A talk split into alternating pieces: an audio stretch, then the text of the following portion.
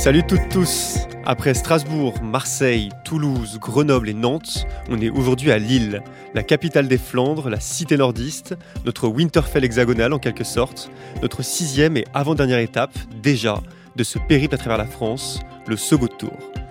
En collaboration avec le French Impact et avec le concours de la Maïf qui accompagne les initiatives engagées, on part à la rencontre de celles et ceux qui, aux quatre coins de la France, agissent pour trouver des solutions aux défis écologiques, sociaux, économiques, vous savez, toutes ces galères qu'on s'est nous-mêmes mis sous le nez. Son fief sa bataille, c'est le podcast de cette tournée qui donne la parole aux champions, aux championnes, aux queens et aux kings de ces initiatives locales. Aujourd'hui, cap sur l'île donc, une ancienne petite île médiévale devenue capitale du Nord, un carrefour maritime devenu théâtre de la révolution industrielle, longtemps connu pour son textile, ses mines et sa sidérurgie, aujourd'hui plus connu sûrement pour son Welsh, ce gratin de pain au cheddar imbibé de bière et de moutarde. L'île célèbre berceau de Charles de Gaulle, fondateur de la Ve République et personnalité préférée des politiques de droite probablement. L'île, la capitale des Flandres, héritière de la carbonade flamande, de la fricadelle belge et des frites à double cuisson, dans de la graisse de bœuf s'il vous plaît. On y plante aujourd'hui Tenter Studio pour rencontrer Simon Ourier, un jeune transfuge de classe, le mec des guillemets, on va voir si c'est une réalité, qui est né euh, à Valenciennes, ou plutôt dans un petit village à côté de Valenciennes, et qui a préféré bosser dans l'associatif plutôt que dans la chimie. Il a lâché le Lyon, c'est dire, pour faire du cirque d'abord, puis pour confonder Signe de Sens, une asso qui démocratise l'accès à la culture des personnes en situation de handicap à base de DVD mimés, par exemple, en langue des signes, et de dico pour personnes sourdes et malentendantes.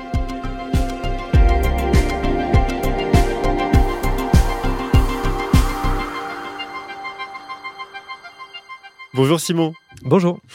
Ça va? Très bien. Merci de nous, accueillir dans tes locaux, à Signe de Sens, euh, au cœur de l'île. Vous êtes plutôt bien placé? Oui, on a de la chance, oui. Alors, avant d'entrer dans, la danse euh, et de parler cirque et handicap et tous ces sujets euh, qui, ont, qui ont jalonné ta vie, on va peut-être parler un peu de toi avec euh, ces deux fameuses questions, ces deux éternelles questions qu'on pose à, chaque invité de, son fief à bataille. Simon, ton premier fief, il était où? Et ta toute première bataille, c'était quoi? Alors, mon premier fief, c'était à Main. Juste à côté de Valenciennes, donc un village un peu périurbain, d'une ville qui était un peu à l'époque encore engluée dans, le post, euh, post sidérurgie, on va dire, et qui, était, enfin, c'était assez difficile, quoi. Euh, donc c'était un contexte un peu particulier, je trouvais. Après, euh, c'était un contexte assez riche parce que c'était beaucoup de mixité, beaucoup de mixité sociale. Donc je me rappelle de beaucoup de ça en fait du collège, par exemple, beaucoup de, gens très différents et, et, au final ça se passait bien. C'était plutôt plutôt cool. Donc mixité euh, sociale, autant des gamins euh, fils d'ouvriers, euh, fils d'agriculteurs. Mixité dans tous les sens, à la fois d'origine, à la fois de, de, de, milieu social, on va dire, ou de, bagages, etc. Et puis moi, j'étais un petit peu au milieu de tout ça, donc puisque bah, je viens d'un milieu très très simple, très voilà, très modeste. Et puis en même temps, mes parents ont profité de l'ascenseur social, parce que c'était encore l'époque où ça existait. Euh, et donc c'est vrai que bah, mon niveau, enfin voilà, ouais c'est ça. Mon père était prof, euh, ma mère a, travaillé dans les entreprises et petit à petit elle a trouvé sa place, etc. Mais c'est vrai que c'est ils ont ils ont fait leur chemin quoi. Et donc moi j'ai traversé comme ça un petit peu euh, les, les, les, classes sociales, je sais pas comment le dire, enfin sans que ça fasse trop cliché, mais en tout cas. Parce qu'avec transfuge de classe, c'est quelque chose d'assez intense. ouais, c'est quelque chose qui me, qui me, parle et qui me qui m'a beaucoup touché quand je l'ai découvert. Ça fait pas très longtemps que j'ai découvert le, le, concept, mais mais effectivement d'être un petit peu perdu entre un attachement à à une culture ou une classe sociale dans, laquelle on a, plus ou moins grandi ou dont on vient, et puis en même temps euh, des appétences ou des aspirations. Et puis en même temps le sentiment de ne pas être non plus vraiment à sa place dans l'autre, euh, où on ne se comprend pas toujours en termes de priorité ou en termes d'urgence à l'action, par mmh, exemple. c'est souvent cet entre-deux qu'on décrit dans les transfuges de classe, à avoir un pied, un pied dans ses origines, euh, souvent modeste, et un mmh. pied dans quelque chose d'un petit peu plus élitiste, et le sentiment de plus vraiment correspondre à, ni l'une ni l'autre des, des mmh. positions. exactement, bah, je pense comme les gens qui, qui s'expatrient hein, d'un pays vers un autre, euh, d'être coincé entre deux langues, entre, parce que c'est aussi deux langues, hein, c'est deux façons de voir les choses, c'est deux, deux, deux univers de référence différents, c'est deux univers de valeurs différentes etc. Et c'est vrai que c'est euh, c'est à la fois très riche et à la fois très déstabilisant parfois parce que, parce que bah, c'est difficile de trouver ton poids d'équilibre à toi. on va y venir notamment euh, à ce moment où tu as, as rejoint le Nation. Avant, revenons du coup sur ton fief qui est Main et on peut dire aussi Valenciennes qui est juste à côté, à quelques dizaines de kilomètres maximum. Ouais, complètement. 7 kilomètres. Oui, c'est pas loin. Non, non, complètement. Il y a pied, euh, qui a une histoire industrielle importante, Valenciennes notamment. Donc tout le nord, c'est beaucoup de mines, une industrie textile, une industrie sidérurgique, sidérurgique pardon, comme je dis disais en intro. Valenciennes, que je, ne savais pas, on la, surnommait, on la surnomme même encore l'Athènes du Nord pour toute autre chose, pour son patrimoine, visiblement. ce patrimoine qui a survécu au bombardement, mmh. notamment la façade de l'hôtel de ville, d'un style renaissance flamande, remarquable apparemment. Il y a aussi la basilique Notre-Dame du Saint-Cordon, d'inspiration néo-gothique. C'est quand même important de rappeler que dans le Nord, il y a aussi de, un très beau patrimoine et que tout n'a pas été mmh. ravagé par la révolution industrielle. Complètement. Bah, alors, effectivement, il y a la question de la, révolution industrielle qui n'a pas forcément ravagé, mais qui a surtout fabriqué des, des, monstres euh, de bâtiments, quoi, euh, dans tous les sens, dont certains sont magnifiques au vrai, hein, puisqu'aujourd'hui, il y a toute une logique de patrimoine industriel, de revitalisation de ce patrimoine, et c'est assez, euh, assez magique. Même ce qu'ils font sur les mines est assez magique avec l'inscription au patrimoine de l'UNESCO, etc. Ça a permis vraiment de faire des projets de revitalisation super, super passionnants et puis super beaux, vraiment. Et puis de l'autre côté, il y a un patrimoine historique, hein, même, même presque antique. Il y, a, des choses comme le forum antique de Bavé, ou des, qui sont des, des, monuments assez, assez impressionnants du, du, passé, plus ou moins lointain. et puis bon, la, deuxième chose qui a, fait la différence, c'est quand même la guerre, effectivement, qui nous est passée dessus quand même deux fois. et, et donc, enfin, en tout cas, les deux grandes guerres.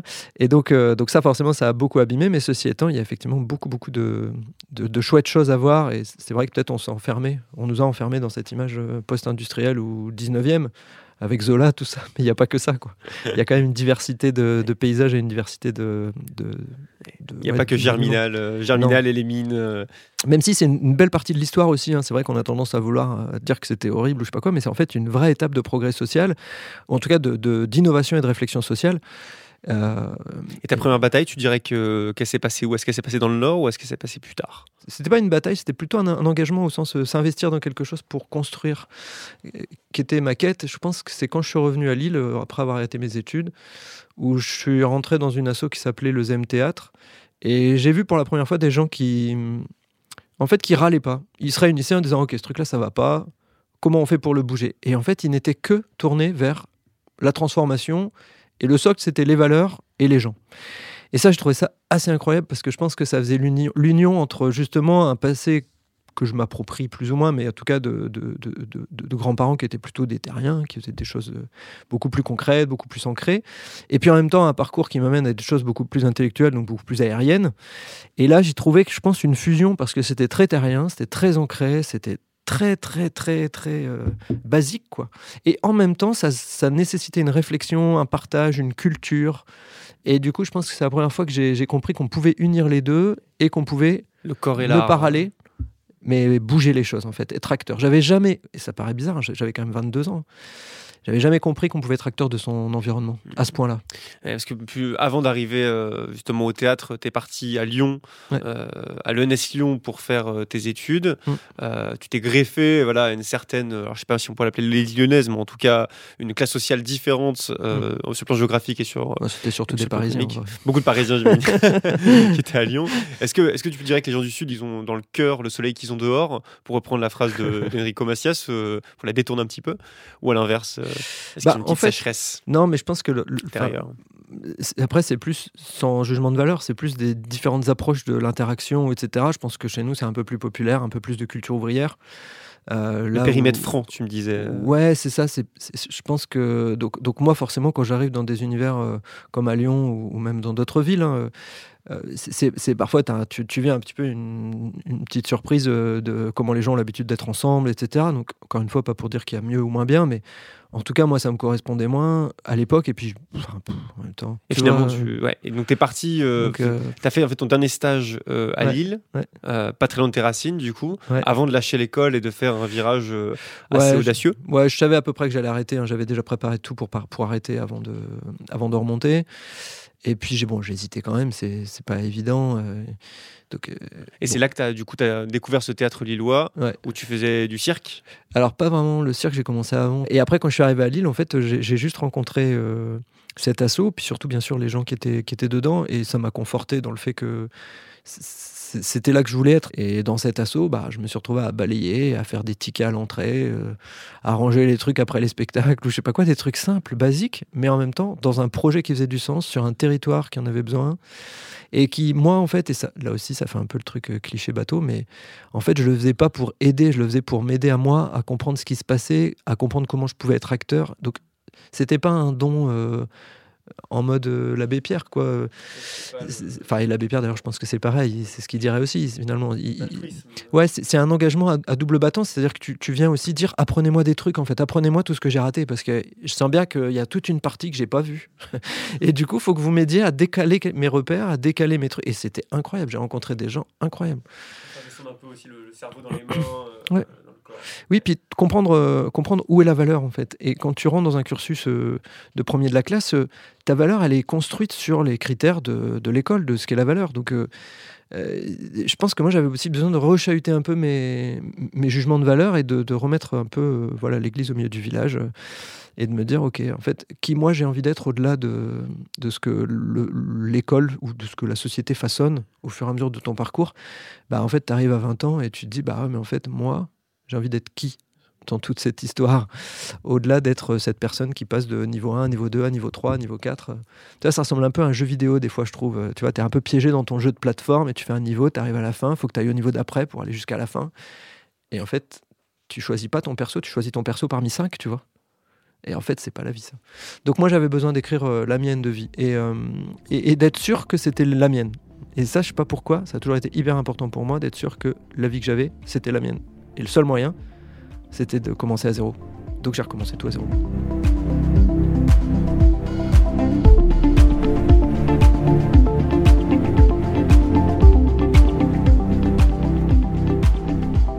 À un festival, euh, Simon, tu as rencontré euh, une personne sourde, peut-être la première personne sourde que tu aies rencontrée euh, de ta vie. Visiblement, ça t'a marqué, puisque peu de temps après, en 2003, tu as lancé, tu as cofondé Signe, euh, signe de sens, une association qui rend la culture et l'éducation accessible mm. aux personnes en situation de handicap. Est-ce que tu peux nous expliquer un petit peu plus, un petit peu en profondeur ce déclic de l'espace qui t'a lancé dans, dans, ce milieu? Mm. Donc du coup, effectivement, bah, après, ce, après le Zem Théâtre, euh, je suis, je suis entré un peu par hasard, euh, voilà, par copinerie de jonglage, avec un, dans, un, dans un, une asso qui organisait un festival qui s'appelait le Festar. Euh, où j'ai rencontré d'autres gens euh, formidables aussi. Et, du coup, bah, là, je me suis investi et je m'occupais de toute une partie de programmation de spectacles vivants, euh, puisque c'était un, festival de musique et spectacle. Et, dans l'équipe d'organisation, il y avait un sourd. Donc il y avait Yann, du coup avec qui j'ai échangé parce que comme je faisais la programmation spectacle vivant, je me demandais ce qu'on allait bien programmer, où il pourrait venir, parce que je trouvais ça quand même pas normal que lui puisse pas profiter des spectacles. Donc c'est comme ça que j'ai démarré, que j'ai cherché, qui m'a expliqué plein de choses, on a vécu plein de choses ensemble aussi. Et, puis l'intégrer au wagon, quoi. As pas complètement, de, complètement. Et puis, euh, et puis, bah finalement, j'ai rencontré d'autres personnes sourdes. J'ai, à l'époque, j'ai contacté tous les gens que je pouvais. Qui, voilà, c'était il y a 20 ans, hein, donc c'était avant même la loi de 2005 sur l'égalité des chances. Donc c'était une espèce de no man's land euh, incroyable.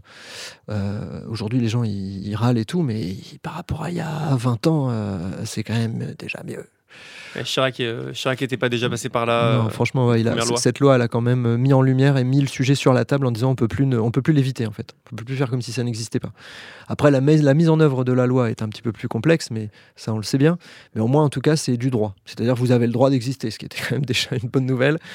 Donc j'ai rencontré Yann et puis après, effectivement, je me suis engagé un peu dans le sujet. Ça m'a plu. J'ai commencé à faire des ateliers avec euh, des enfants sourds un peu à la volée, hein, je n'y connaissais rien, je maîtrisais pas la langue des signes, enfin c'était euh, c'était super sport, mais c'était ce que je voulais. Je mettais une semaine pour préparer un atelier d'une heure et demie, euh, mais c'était concret, c'était moi, c'était ce que je pensais qu'il fallait faire. Et puis si ça croûtait, bah c'était ma responsabilité. Enfin c'était basique quoi, et c'était dynamique.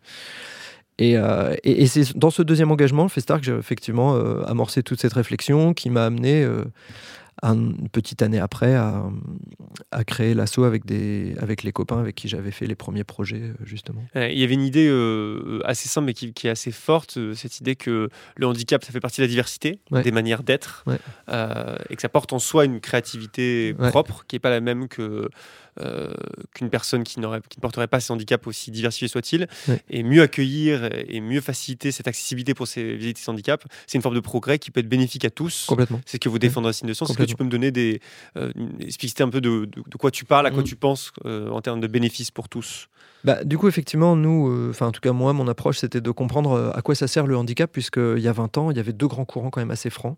Un courant qui était celui de la réparation ou de la transformation, c'est-à-dire, euh, voir même comment transformer un code génétique pour que les, les, handicaps qui ont des causes génétiques disparaissent. Enfin, voilà, il y, a quand même tout ce courant un peu eugéniste, ou très, très, très, très, très médical. Et puis, de l'autre côté, un courant plutôt diversité qui disait, bah non, mais chacun a le droit d'être comme il est, etc. Bon. Forcément, dans ce débat, il n'y a pas de réponse franche, puisqu'on essaye tous de trouver l'équilibre entre être qui on est et en même temps euh, s'adapter ou, se corriger ou se soigner, ou etc. Donc, en tout cas, ce débat, c'était très franc pour moi à l'époque et j'essayais de comprendre du coup euh, quelle était plutôt l'orientation. Et, euh, ce qui a été assez magique, c'est que je me suis rendu compte de tout ce que moi, ça m'apportait. Déjà, première étape. Donc, je me suis rendu compte que bah, tous ces gens un peu atypiques, avec ces parcours atypiques, ça me nourrissait. Moi, je trouvais ça génial. Et, et je voyais pas la différence entre, je sais pas moi, aller au Mexique pour voir des gens euh, manger et vivre différemment ou faire une soirée avec des sourds pour savoir, enfin, je sais pas, pour vivre une soirée où les gars, ils entendent pas trop ou ils entendent autre chose. Et c'est drôle. que des infrabasses pour voir ce qu'ils bah, ressentent. C'est hyper drôle. Enfin, tu, tu, vis pas la même soirée que si tu fais une soirée euh, avec des entendants. Et, et, et c'est joyeux, quoi. Euh, donc, donc, je me suis rendu compte de ça. Déjà, de, dans ma vie, ça a amené des couleurs que j'avais pas. Donc, je trouvais ça plutôt cool.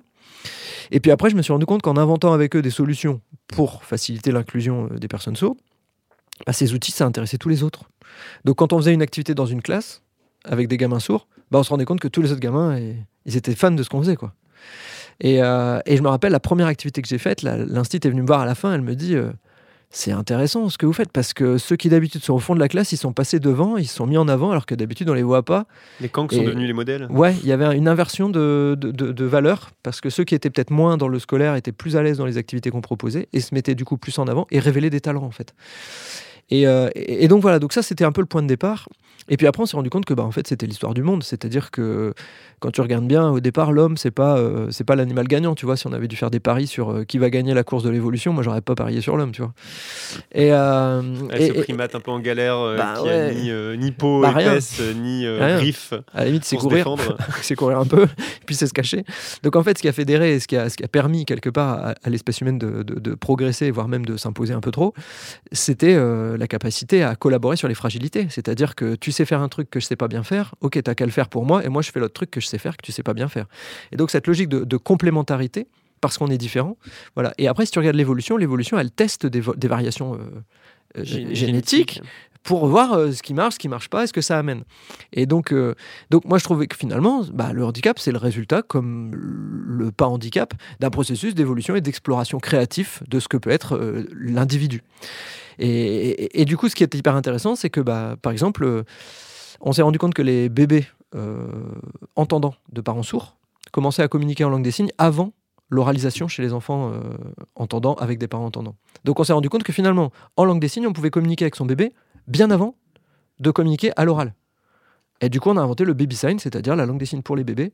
Donc la langue des signes qui vient des sourds, qu'on utilise aussi, qu'on utilise aujourd'hui, pour permettre à des parents entendants de communiquer avec leur bébé entendant, parce que leur bébé n'est pas capable de l'oralisation. Et ça, je trouve ça magique, parce que c'est le moment où on se rend compte que bah, ton altérité, elle m'éclaire sur une autre façon de faire certaines choses que j'ai écrites presque sans le choisir, parce que c'est le fil normal des choses. Si j'entends, bah, je parle et, c'est tout. quoi. Ah, c'est un contre-argument énorme vis-à-vis -vis de ceux qui pensent que le handicap euh, est une malformation ou une problématique qu'il s'agit de guérir et de réparer. Mmh. Complètement. Après, ça ne veut pas dire que dans le handicap, il n'y a pas aussi ça. Tu vois, par exemple, je sais pas, tu as une malformation du bassin, bah, tu vas aller faire des opérations pour réussir à marcher. On va pas dire, ah non, c'est interdit parce que toi, tu es né comme ça. Euh, le handicap moteur, c'est encore peut-être un autre sujet. Voilà. En fait, en fonction de ta situation, ce qui est juste important, c'est d'avoir un choix et un cheminement qui te permet de questionner en parallèle ta problématique physique et ta problématique identitaire, qui sont deux choses différentes mais complémentaires, liées. Si tu enlèves à certains artistes leurs troubles psychiques, t'enlèves l'artiste. Et ça, mon maître à penser pour ça, c'est Oliver Sacks. Donc Oliver Sacks, c'est un neurologue. Et en fait, euh, lui, dès le départ, il a dit, mais en fait, moi, je ne soigne votre maladie neurologique que si elle vous empêche d'être heureux. Je ne vous soigne pas juste par principe de vous soigner. Et en fait, du coup, il s'intéresse aux gens avant de s'intéresser à la maladie. Ensuite, il fait la, relation entre la personne et le trouble neurologique et il voit s'il y a besoin. Et quand il va transformer ou réparer un trouble neurologique, il va essayer de faire en sorte que ça soit dans le fil de, du parcours de vie de la personne. Et c'est ça que je trouve intéressant, c'est cette jonction en se disant qu'on ne soigne pas un problème physique, on accompagne quelqu'un dans son chemin pour exister. C'est pas pareil.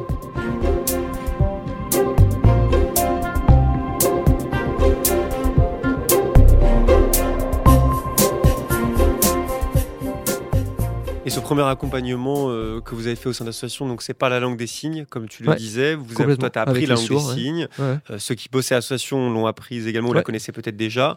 Et vous avez peut-être formé même des gens à la langue des signes au fur et à mesure. Toujours, Toujours maintenant, j'imagine.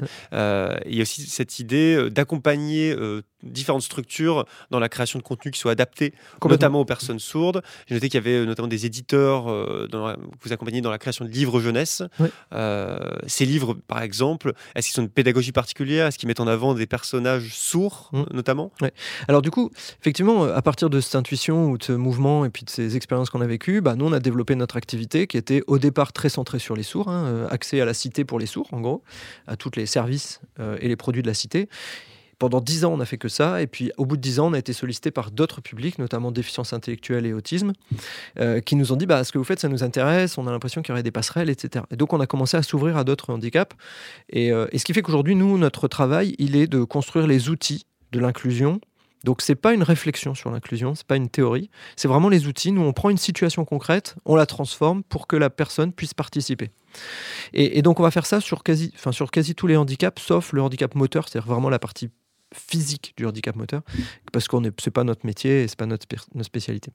Et, donc, dans ce cadre-là, bah, on va parfois nous porter des projets. Donc, euh, par exemple, le DICO en langue des signes Elix, ou Ben le koala, qui est un petit koala pour aider les enfants autistes à apprendre des gestes du quotidien.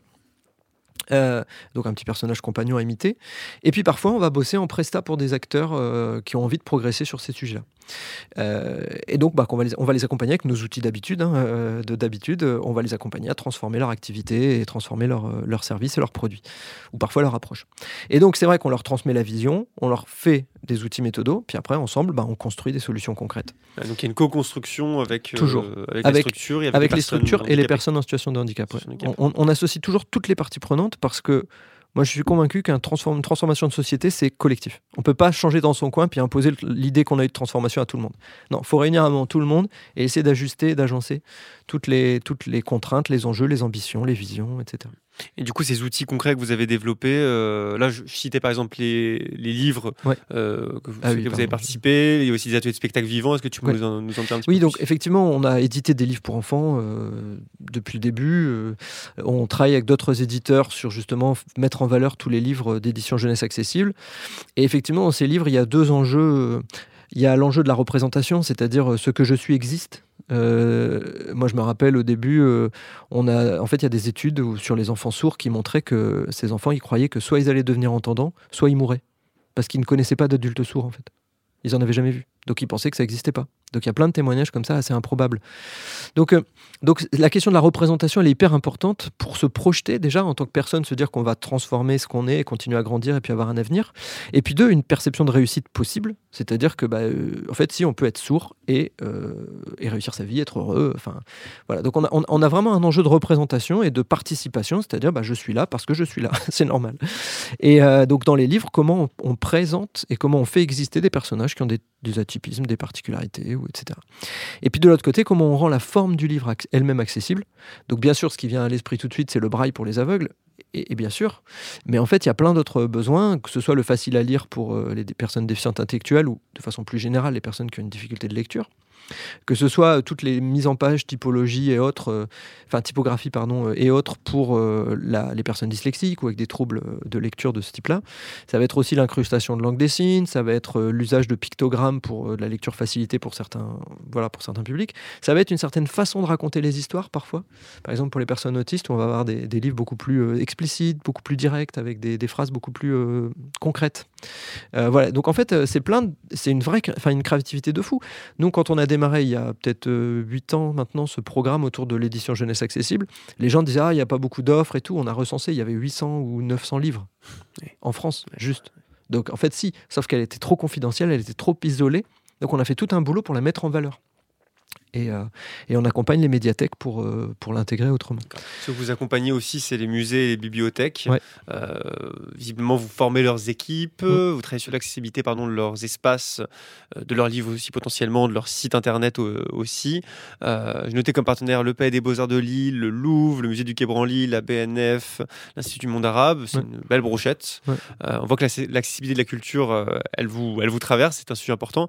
Et pourquoi justement c'est si important et si prioritaire de rendre la culture et l'éducation accessible aux personnes euh, en situation de handicap Alors, historiquement, on a commencé avec la culture parce que l'école était intouchable. C'était impossible de rentrer dans l'école sur ces sujets-là. Et en fait, la culture, c'était présent dans l'école et en même temps, plus souple et plus agile que l'école. Donc historiquement, ça s'est un peu passé comme ça. On a été sollicité et puis on a été, euh, bah nous on était très contents. Enfin voilà. Donc on a commencé à travailler sur ces offres puisque finalement les classes viennent dans les lieux culturels, elles viennent fréquenter les bibliothèques, elles s'appuient sur leurs services ou elles viennent dans les musées, etc. Donc on était euh, finalement on touchait en deux temps quoi. Euh, dans les musées ou dans les, dans les ou dans les lieux de culture de façon générale, il y, avait un petit peu plus d'appétence aussi à l'époque, un petit peu plus de, perception qu'il se passait quelque chose. Euh, et donc on a réussi, on a eu la chance effectivement de travailler dans des lieux emblématiques hein, comme le Louvre euh, ou des lieux très confidentiels comme le musée de la calligraphie à Saint-Amand. L'inclusion et la réflexion sur la diversité, qu'elle faut qu'elle traverse, enfin traverse un peu tout. Quand nous on parle d'accessibilité aujourd'hui, on parle d'accessibilité géographique peu, peu importe où vous êtes, vous devez avoir accès aux services. On parle d'accessibilité financière, c'est-à-dire que peu importe vos moyens, on doit pouvoir vous livrer un service au moins de base. Et l'accessibilité au sens de l'accès, euh, un peu au sens où on l'entend d'habitude pour le handicap, mais c'est-à-dire le fait de pouvoir utiliser correctement le produit ou le service. Mais nous, on va vraiment réfléchir à ce mmh, triptyque. Mmh, mmh parce qu'il y a une pluralité d'handicaps, euh, que ce soit sensoriel, cognitif, psychique, euh, mental. Euh, et du coup, une pluralité de manières de vivre, d'éprouver, d'expérimenter le monde, ce qui demande en effet mm. d'avoir une approche globale, ce qui ne doit pas être si évident. Non, mais, mais, mais du coup, c'est un peu comme si vous disiez Ah, c'est con, j'ai fini de visiter le monde bah du coup euh, vous avez plus qu'à c'est tout vous, vous mettez dans une pièce vous attendez que la fin du monde. Mais en fait la, pour moi ce que je trouve magique c'est que la diversité dans les gens elle s'arrête jamais. Quand vous rencontrez quelqu'un si vous creusez un peu vous rencontrez quelqu'un d'autre que ce que vous pensiez. Et cette, euh, et donc pour moi le handicap c'est juste quelque chose d'un petit peu euh, plus frappant de ça. Mais en vrai, quand on creuse un peu chaque personne, on va trouver cette diversité. Moi, j'ai tendance à penser qu'on a tous le monde euh, en nous, quoi. On a toutes ces représentations en nous. On va plus ou moins les connecter, plus ou moins les développer. Et, du coup, chaque personne nous éclaire sur ce qu'elle est et sur ce qu'on est. Il n'y a pas de. Parfois, on parle du handicap comme si c'était une espèce de.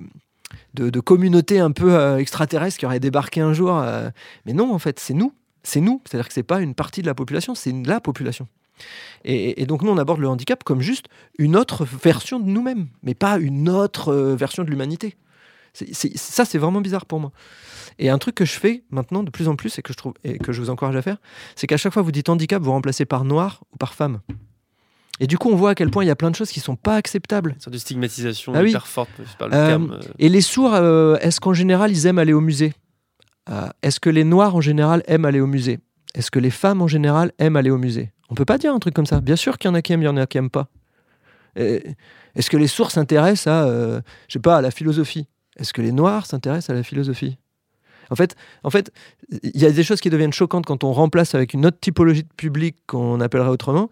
Par contre, le handicap, c'est autorisé, quoi. Ah, donc, mieux vaut dire personne en situation de handicap Non, c'est juste. Euh, est-ce que les sourds aiment le foot? Bah oui, certains, d'autres non. Est-ce que les sourds sont gentils? Bah oui, certains, d'autres non. Est-ce que les sourds sont cons? Bah oui, certains, d'autres non. A, Arrêtons de les à ça. C'est des gens. voilà, c'est comme si on demandait si les gens qui ont des lunettes, euh, ils ont un truc euh, différent des autres.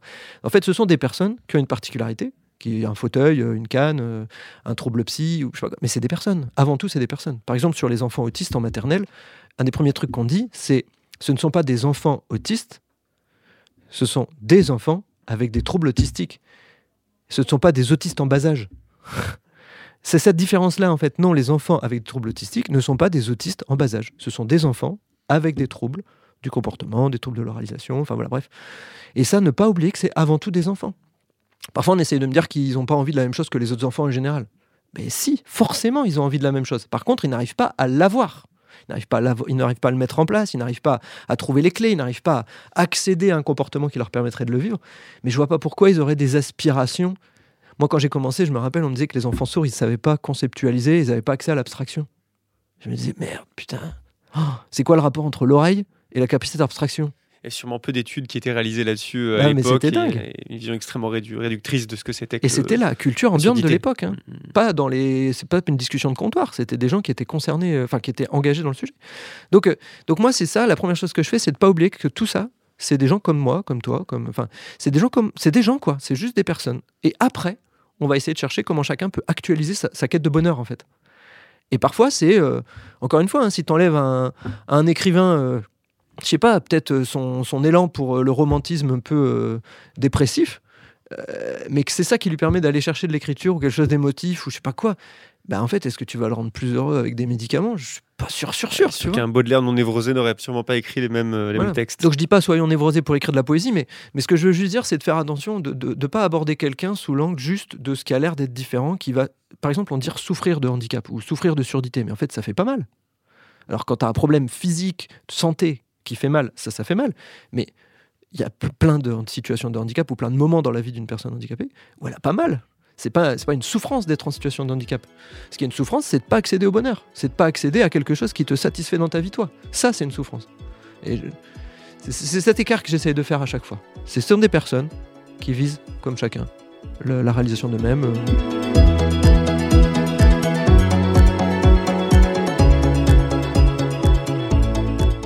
Pour revenir sur, euh, sur l'association, au fil du temps, vous avez aussi bossé avec euh, pas mal d'entreprises qui vous a permis, j'ai l'impression, de grandir en taille aussi ces dernières années. Vous êtes euh, là 26, 26 euh, salariés euh, de, si mes, si mes chiffres sont bons, à, à Signe de Sens. Vous avez bossé avec des boîtes, j'ai noté Ikea, Le Bon Coin, Orange et bien d'autres. L'idée, c'est aussi de former leurs équipes et de rendre aussi leurs espaces physiques et numériques adaptés aux personnes en situation de, de handicap. tu sens une vraie volonté de leur part sur ces questions de formation, de sensibilisation? Ouais, ouais, franchement. En tout cas, nous, on fait assez peu de aujourd'hui entre les entreprises euh, publiques ou privées sur la question du, handicap ou de l'inclusion. Euh, il y, a, des leaders un peu du sujet dans les deux espaces. Euh, dans les entreprises, on a fait peut-être plus d'actions directes que dans les institutions publiques. pas mal de sensi, effectivement. De plus en plus, on commence à les accompagner dans une logique plutôt produit-service, c'est-à-dire que notre proposition aujourd'hui, c'est plus de leur dire que, par exemple, on a inventé les SMS dans les téléphones portables pour les sourds. Et aujourd'hui, ben, on ne vendrait pas un téléphone portable sans les SMS. Euh, on a inventé une essoreuse à salade qu'on peut appuyer sur une main pour une personne qui avait des troubles de, de, préhension, parce qu'elle avait de l'arthrose précoce dans les, dans les mains. Et aujourd'hui, c'est l'essoreuse à salade la plus vendue dans le monde. Donc, en fait, c'est en train de dire que ces objets-là ont, été nés avant, euh, ont été créés avant tout euh, pour, des personnes en situation de handicap et qu'après ils ont été généralisés à la population. Complètement. Le SMS et les soroses à salade. Ouais. il y en a plein d'autres. Hein. Il y en a plein, plein d'autres.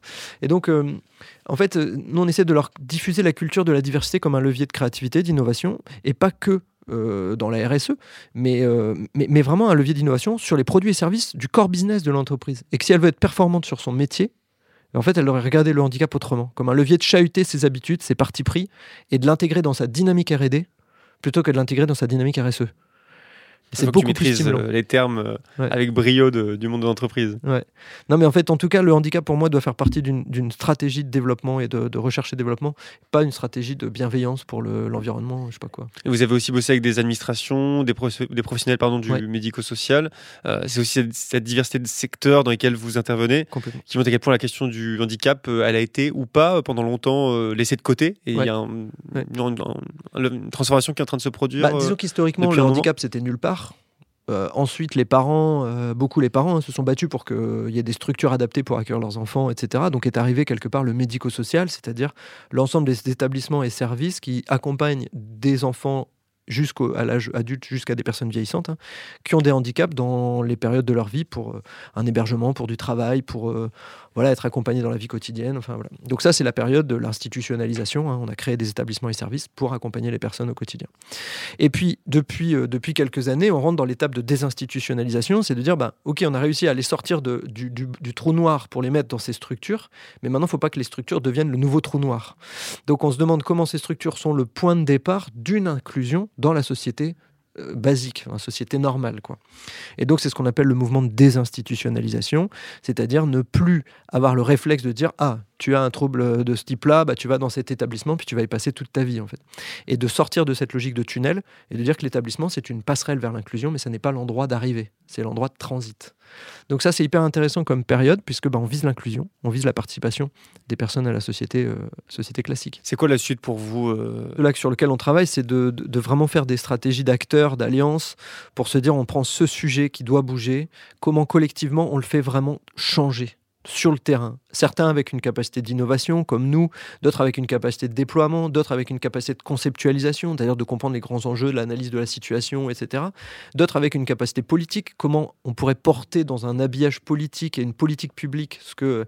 Et, ça, c'est ce qui m'intéresse aujourd'hui, c'est comment on allie, nous qui sommes presque plutôt une sorte de labo de RD en vrai, une espèce de labo de R&D un peu connecté à tout le monde, mais et comment on se connecte à d'autres acteurs qui sont des éléments différents de la chaîne euh, pour réussir à faire un changement systémique là où nous, à notre petite échelle, on, reste quand même euh, un peu frustré de notre capacité de transformation.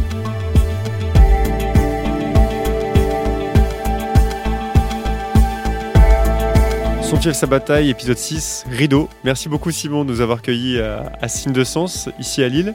Merci euh, également au French Impact de nous avoir aidé à mettre sur pied cette, euh, cette épopée lilloise qui continue cet après-midi.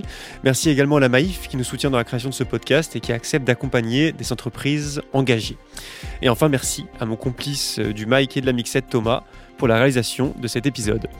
Vous pouvez réécouter ce podcast de Son fief sa bataille sur le site sogoodradio.fr et sur toutes les plateformes de stream audio prochain et dernier épisode le, mois prochain déjà, dans une ultime région que les Parisiens ne connaissent pas toujours aussi bien qu'ils le pensent, l'île de France. D'ici là, on vous fait des bisous. À très vite sur ce goût de radio. Salut